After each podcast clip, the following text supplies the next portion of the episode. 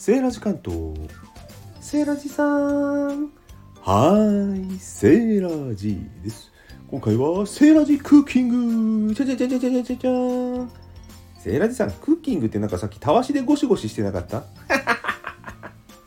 見てたな。何ちっちゃいものゴシゴシして？なんか宝物でも洗ってんのかと思った。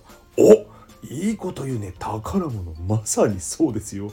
ねえ砂浜で拾ってきませんでした？昔いの形いいのあった。何の話してんの？セーライさん。クッキングじゃないの。そう。話を戻しましょう。今イメージしたのはね巻き貝とかあの綺麗な骨骨貝とかあるじゃないですか海に。あの巻き貝のねかっこいいやつ。あんな形のものが地面土の中にもあるんですよ。ご存知皆さん。おせち料理食べましたか、ね、黒豆。入ってますね真っ赤な。巻き貝状の物体。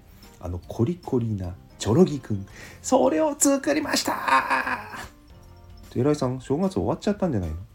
もうそう言うなよ。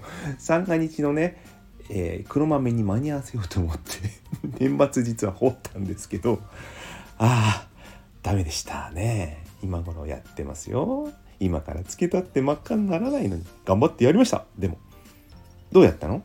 はい。とりあえずきれいに洗って酢水につけて冷たいんでね手がね お湯で洗いましたけど。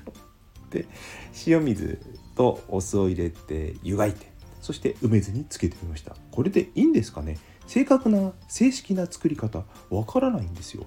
秋田の方ではこれ漬物にしたりとかポリポリね縁起物としてよく食べるようなんですが私の関東地域ではお正月のおせち料理の黒豆の飾りにしか使われていない。食べられるんですよ皆さん。知ってました？ちゃんと食べてくださいね。で、まあ、自然の色がいいかなということで赤梅酢でつけてみました。つけた写真ね瓶に入れた写真をちょっとサムネに使わせていただいておりますけども皆さんはチョロギどうやってお食べになって召し上がっておりますか？それとも見たことない感じでしょうか？よかったら教えてください。